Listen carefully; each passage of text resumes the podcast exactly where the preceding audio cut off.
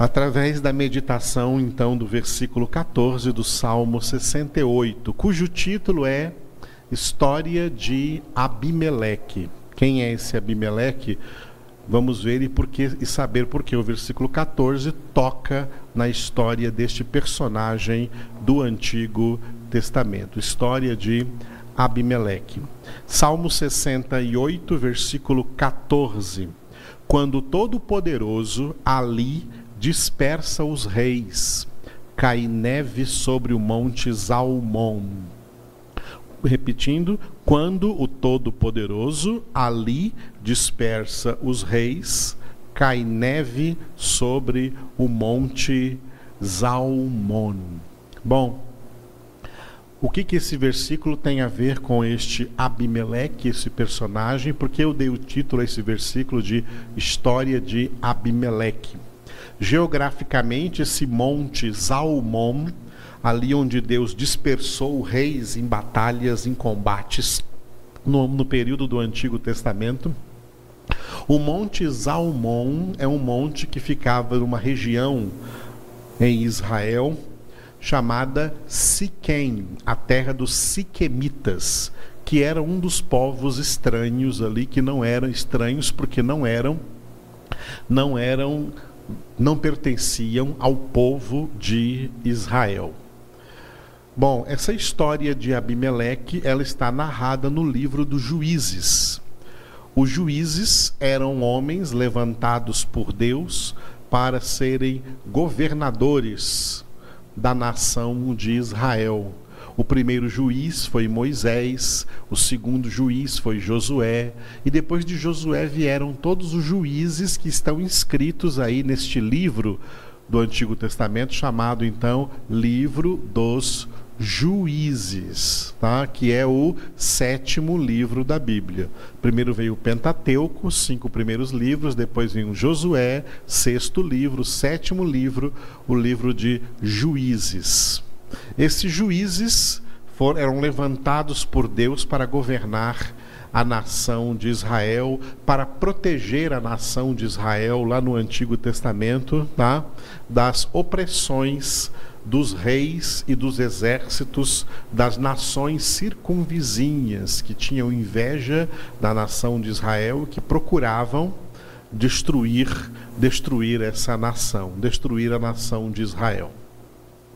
Muito bem, um destes juízes, um destes juízes que Deus levantou numa época crucial para proteger a nação de Israel, foi um juiz chamado Gideão, que foi verdadeiramente um homem de Deus, usado por Deus para defender a nação de Israel contra os midianitas, povos de Midian que cercaram a Israel, que fizeram sítios né, à, à cidade de Jerusalém, que levavam povos de Israel cativos, maltratavam, roubavam colheitas e assim por diante. Gideão foi levantado, foi levantado por Deus para vencer os midianitas. Gideão teve depois o nome dele trocado, o próprio povo parou de chamar ele de Gideão e deu para ele outro nome, que foi Jerubaal. Jerubaal. Trocaram o nome de Gideão, passaram a chamar de Jerubaal. É, esse foi o nome, de, o nome de Gideão. Nessa história deste homem, Gideão, apesar dele ser um homem de Deus, né, ele fez algumas coisas que não deveria ter feito. Como muitos homens no Antigo Testamento, ele entrou em poligamia. Ele teve várias mulheres. E com essas várias mulheres, ele teve mais de 70 filhos. Pelos cálculos que nós podemos ler ali no livro, no livro de Juízes, basicamente ele teve 72 filhos, tá? 72 filhos. Só que muitos desses filhos ele teve não com mulheres da sua própria nação, do seu próprio sangue, do sangue de Abraão, Isaac e Jacó. Ele também se casou com mulheres estrangeiras. E uma dessas mulheres foi uma mulher siquemita, uma mulher de Siquém. E com essa mulher de Siquém, a, é, ele teve um filho chamado Abimeleque. Abimeleque, que é um nome até interessante, porque Abimeleque significa meu pai é rei. Tá? Meu pai é rei. Abimeleque, o um nome hebraico, com esse significado bonito até. Meu pai é rei. Este Abimeleque, portanto, ele tinha é, mistura no seu sangue, ele era um mestiço. Então ele tinha o sangue, né, o sangue de Abraão, da, gene, da genealogia abraâmica correndo em suas veias, né, por parte do seu pai Gideão, mas por parte de sua mãe ele tinha o sangue de gentios, ele tinha o sangue dos siquemitas, dos povos de Siquém, região onde estava esse monte Zalmon, aí citado neste versículo 14 do Salmo 68. Muito bem. É, este Abimeleque, quando ele cresceu, ele, ele é, foi influenciado pela família do sangue da sua mãe, pelos siquemitas, para tentar se apoderar do governo de Israel e chegar a ser um dos juízes. Os juízes em Israel eram levantados por Deus mas ele quis se levantar como um juiz em Israel por própria conta, sem Deus o estar levantando para isso, sem Deus o chamar para isso. E ele então percebeu que dos filhos de Gideão, mesmo com outras mulheres que não eram sua mãe, mas eram seus irmãos por parte de pai, tá? para ele não ser ameaçado de perder essa posição altíssima de governo para um dos seus irmãos, ele se ajuntou com pessoas do sangue dos siquemitas e matou 70 irmãos, 70 dos filhos do seu pai, 70 dos filhos de Gideão. Gideão já havia morrido nessa época, e o filho de Gideão, com a mulher siquemita, Abimeleque, matou, assassinou 70 irmãos. Ele só não conseguiu assassinar o irmão caçula. O irmão caçula se escondeu, e esse irmão caçula, que era filho também de Gideão, mas com mulher israelense, Portanto, ele, Jotão tinha somente o sangue de Abraão em suas veias. Jotão era o filho caçula, era o mais novo e ele se, ele se escondeu.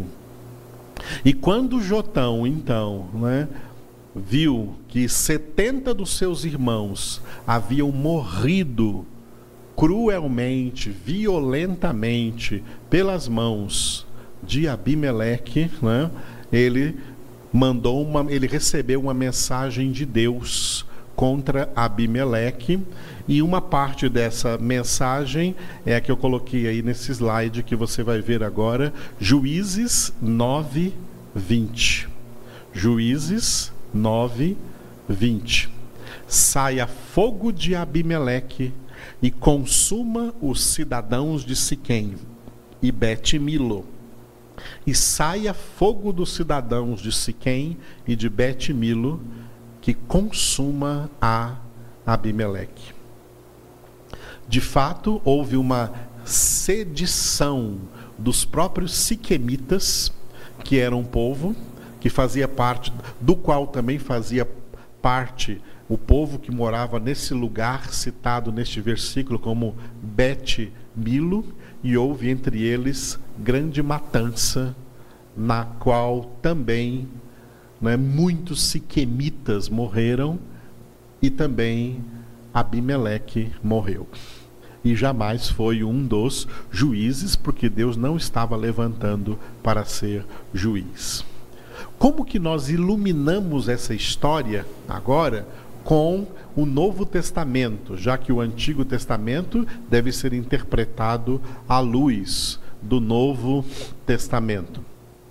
Em primeiro lugar, é, no Novo Testamento, nós temos a lei espiritual do jugo desigual, no qual o apóstolo Paulo foi o instrumento de Deus para escrever em suas epístolas, mas não somente nas epístolas de Paulo, mas em todo o contexto do Novo Testamento, uma coisa fica muito clara: não pode haver comunhão, acordo, aliança e união alguma entre luz e trevas. No Antigo Testamento, quando Deus deu a nação chamada Canaã para o povo de Israel, para que o povo de Israel tomasse aquelas terras e aquela nação deixasse de ser chamada Canaã e passasse a ser chamada Israel. Deus já havia dado, mesmo através de Moisés, desde a época de Moisés, Deus já havia dado a orientação para que os homens de Israel jamais se casassem com mulheres que não fossem da nação de Israel. Que as mulheres de Israel jamais se casassem com homens que não fossem da nação de Israel. Que os pais jamais permitissem que seus filhos se casassem com filhas de pessoas estrangeiras de outras nações e nem dessem suas filhas em casamento para homens que fossem filhos de estrangeiros de outras nações. Isso foi uma orientação de Deus. Deus não queria que houvesse miscigenação em Israel. No entanto, muitos homens importantes em Israel como o próprio Salomão, nesse caso, como Gideão também, tá? Muitos homens se casaram com mulheres estrangeiras, e isso foi um ato de desobediência a Deus, e todo ato de desobediência a Deus, ele traz consequências inimagináveis. Consequências que as pessoas não pensam, e é claro, consequências que as pessoas não gostariam que elas acontecessem, mas elas acontecem. Todo ato de desobediência a Deus, ele sempre terá consequências nefastas, de um jeito ou de outro, porque foi dado lugar para que isso acontecesse. O apóstolo Paulo escreveu em Efésios 4: Não deis lugar ao diabo. A ordem de Deus permanece no Novo Testamento para que ninguém que é de Cristo, que é da luz, que pertence à luz, não se misture com pessoas das trevas. Não tenha amizade com pessoas das trevas. E muito menos se case com pessoas das trevas, com pessoas que não são convertidas, porque isso é um ato de franca desobediência a Deus e terá consequências. Gideão não esperava, com certeza. Gideão, que foi um homem de Deus, foi um juiz que Deus levantou em Israel, foi um grande instrumento de Deus para libertar a nação de Israel de tantos inimigos perigosos.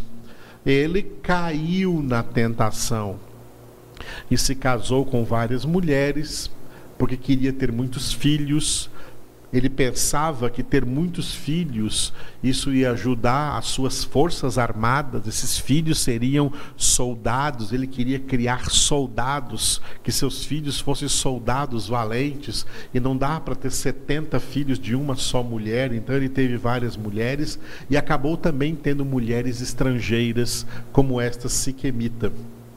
Bastou um filho de 70 ou mais de 70, 72, contando com o próprio Abimeleque com Jotão, que era o caçula, digamos 72 filhos, que poderiam estar unidos em um exército de Gideão em Israel, bastou um desses filhos, fruto de um casamento em julgo desigual, para matar todos os outros, com exceção de Jotão, para matar 70 dos filhos que Gideão teve e que pensava que poderiam ser soldados em Israel. Gideão caiu em tentação, ele pecou. Por isso Jesus disse: Olha, vigiai e orai para que não a palavra que Jesus usa ali em Mateus 20, Mateus Mateus capítulo é, 26, versículo 41 é para que não entreis. Ele usou o verbo entrar, para que não entreis em tentação. O que ele quis dizer com esse verbo entrar? É entrar em uma situação da qual você depois não vê como sair, e não vendo como sair, você vai ter que enfrentar as consequências dessa situação e serão consequências sofríveis, tá? Sofríveis, mas poderiam ser aquele tipo de sofrimentos que eu de vez em quando ensino aos irmãos, que são sofrimentos inevitáveis. Jesus nos ensina e nos orienta a evitar certos tipos de sofrimentos, tá? Certos tipos de sofrimentos. Alguém que é de Deus, como Gideão era um homem de Deus, se casar com alguém que não é de Deus, é entrar em julgo desigual, é entrar em uma situação de tentação e não podendo sair mais dessa situação, não vendo como sair dessa situação, vai sofrer as consequências que esta situação traz sobre essa pessoa. Imagina se num jornal de hoje tivesse uma notícia como essa, né? Uma grande família, um homem com 72 filhos, e um dos seus filhos matou 70 dos seus irmãos. Isso aconteceu ali em Siquém, no monte Zalmon, pelas mãos de Abimeleque, cujo sangue era misturado entre o sangue dos israelenses e o sangue dos siquemitas, mas o que pesou mais foi o sangue dos siquemitas. O que pesou mais foi o sangue das trevas. O que pesou mais foi a concupiscência dos siquemitas, que era um povo que não era um povo de Deus, não eram descendentes de Abraão era um povo das trevas. Em Abimeleque havia uma mistura de luz e trevas, e quando há uma mistura de luz e trevas, as trevas ganham. Sabia disso? A luz só prevalece aonde ela expulsa as trevas, aonde ela repele as trevas. Mas se a luz fizer comunhão com as trevas, isso aí só o fato da luz estender as mãos para as trevas já é uma derrota da luz. As trevas ganham e a tendência das trevas dominarem é maior. Isso nos traz, então, amados, grandes alertas. Tá? A palavra de Deus tá? acende para nós vários avisos, tá? warnings, vários avisos para nós não darmos passos em falso, não tomarmos decisões erradas, não fazermos escolhas erradas, para não entrarmos em situações terríveis que podem ser mesmo irreversíveis e, inclusive, pode colocar em jogo a nossa salvação. Por isso essa história de Abimeleque, que você pode ler depois, aí no livro de Juízes, tá? Ajuda você a meditar sobre tudo isso. A mão de Deus claramente pesou sobre Abimeleque diante de tudo que ele fez e levantou os próprios siquemitas que ele confiou contra ele. E entre todos eles houve muita mortandade, inclusive a do próprio Abimeleque. Vamos entender isso como um alerta de Deus para nós. Estamos no mundo para ser luz do mundo, mas jamais para nos misturar com as trevas. A luz veio ao mundo, João capítulo 3 está escrito isso, mas os homens amaram mais as trevas do que a luz, porque as suas obras eram más. Efésios capítulo 5, versículo 8, Paulo diz: Outrora erais trevas, mas agora sois luz no Senhor. Andai como filhos da luz. Comportai-vos como verdadeiras luzes. Filipenses 4, desculpe, Filipenses 2, 2, do versículo 15 para o versículo 16, nós temos que ser como luzeiros no meio deste mundo de trevas, preservando a palavra da vida. O que significa isso? Não dando nenhum passo fora da palavra. Não tomando nenhuma decisão fora do que a palavra nos permite não fazendo nenhuma escolha que a palavra de Deus nos proíbe de fazer tais escolhas. Deus ensina aos seus filhos, diz no livro dos Salmos, Deus ensina o homem piedoso o caminho que ele deve escolher. E não um caminho que a sua alma decaída pela carne quer escolher por alguma conveniência carnal que ele acha, mas eu vou escolher porque aqui eu vou levar uma vantagem. E essa vantagem, no final, vai se transformar em tragédia. Por isso, sede prudentes, diz a palavra de Deus. Continuando em Efésios 5,15, vede prudentemente como andais, não como nécios, e sim como sábios.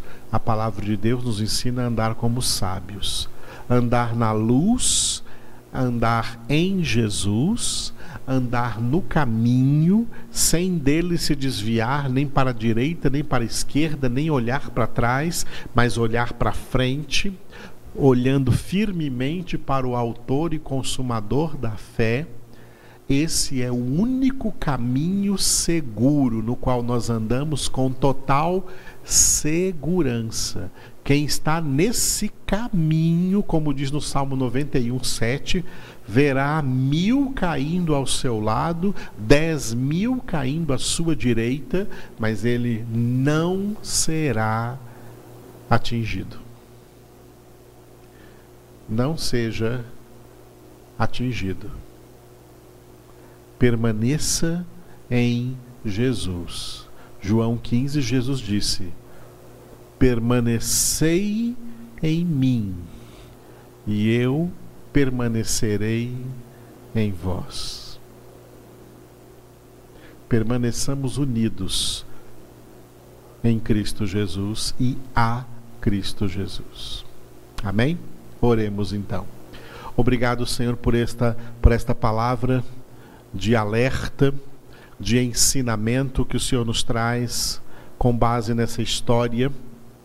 Te glorificamos, Senhor, porque o Senhor revelou toda essa palavra para que nós tenhamos entendimento, para que nós, teus filhos e filhas, tenhamos sabedoria, saibamos tomar decisões corretas, dar passos corretos de acordo com a fé, porque está escrito: justo viverá pela fé. Isso inclui dar passos de fé. Dar passos de fé é dar passos em conformidade com a tua palavra, em obediência à tua palavra, viver de acordo com a tua palavra. Te louvamos por este ensinamento que o Senhor traz para nós hoje, em nome de Cristo Jesus. O mundo inteiro representa siquemitas. O Monte Zalmon representa a soberba, o orgulho dos homens neste mundo. Mas o que o Senhor nos ensina é ser mansos e humildes de coração, porque o Senhor resiste aos soberbos, mas dá graça aos humildes. Ensina-nos a humildade e ensina-nos a obediência da humildade. Ensina-nos a nos humilhar, Senhor, debaixo da tua poderosa mão, para que no tempo oportuno o Senhor nos exalte em glória, em nome de Cristo Jesus, e nós estejamos então a salvos na casa que o Senhor tem preparado para nós. Te louvamos, ó Deus. Eu te louvo, Senhor, pela vida da Daiane, que hoje completa mais um ano de vida. Abençoa poderosamente a vida dela, do Caio, dos seus filhos, de toda a sua casa. Obrigado pela vida do Vitor, que faz amanhã aniversário. Derrama sobre ele também o teu amor sobre os seus pais, Paulinho e a Sheila, sobre a Isabela, sua irmã. Enche, Senhor, essa casa deles com a presença e o amor do Senhor, em nome de Cristo Jesus. Te louvo também pelo aniversário de casamento do meu filho Paulo Isaac com a Maressa toca nos dois, proteja-os, guarda-os, prospera-os e continua fazendo eles crescerem na graça, no amor do Senhor. Eu te louvo, Senhor, porque tu já curastes a Ada completamente. Ela está em tuas mãos. Eu te louvo pela saúde que o Senhor ministra na vida dela e do Guilherme, em nome de Jesus. O mesmo eu faço, Senhor, pelo Hugo. Te louvo pela cura do Hugo, pela saúde que o Senhor está ministrando agora na vida dele. Te dou graças pela vida do Hugo nesse momento, Senhor. Te agradeço também pela construção do nosso salão, que está praticamente aí terminado, Senhor, em nome de Jesus. Nós entregamos em tuas mãos todos os irmãos que têm sido doadores, dizimistas, ofertantes, fiéis e generosos, Senhor, nas suas ofertas para nos ajudar nessa construção, onde futuramente nós estaremos congregando juntos para a tua glória. Entregamos tudo isso em tua presença.